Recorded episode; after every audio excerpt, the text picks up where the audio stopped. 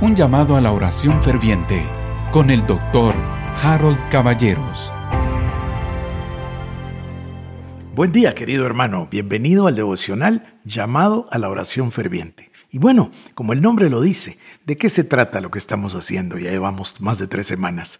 Se trata de hacerle a todo el pueblo de Dios, pero a usted en particular, un llamado para que todos entremos en la dinámica de la oración ferviente de orar a Dios continuamente y de aprender a orar sin cesar, de cultivar la relación con el Espíritu Santo, de comprender que Dios está dentro de nosotros y en fin, que todos nosotros obtengamos el hábito y el deleite de orar todos los días. Bueno, nos encontramos en Santiago capítulo 2 y todavía estamos en el versículo 14, que es tan importante.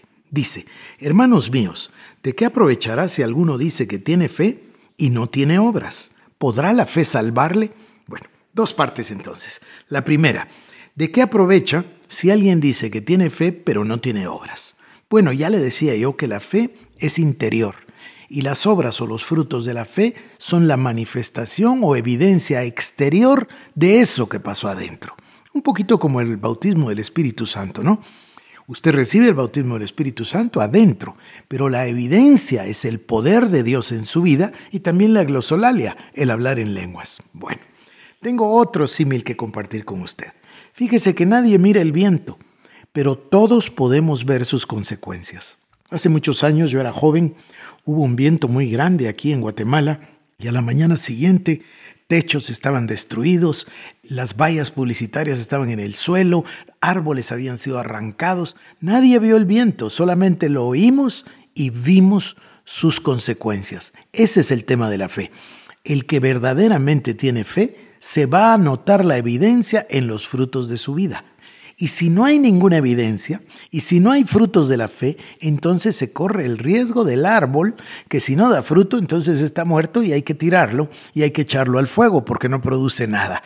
Un creyente que verdaderamente tenga fe va a dar frutos y esos frutos se van a hacer evidentes para todos los demás. Otro ejemplo, es como la persona que recibe a Cristo, entiende que tiene que evangelizar, que tiene que disipular, que tiene que compartir el Evangelio, y usted lo mira a los pocos días que ya tiene a toda su familia evangelizada, que tiene a sus amigos evangelizados, que comparte el Evangelio en su trabajo. Bueno, esos son frutos de una nueva vida, de una nueva criatura. Idéntico es aquí. ¿De qué aprovechará un hombre decir que tiene fe si no tiene obras? Hay aquí dos temas que voy a subrayar antes de orar. Número uno, la carta dice, hermanos míos. Y la otra dice, si alguno dice que tiene fe. Entonces, ahí hay dos cosas muy importantes que vamos a revisar. Por el momento, querido hermano, oremos.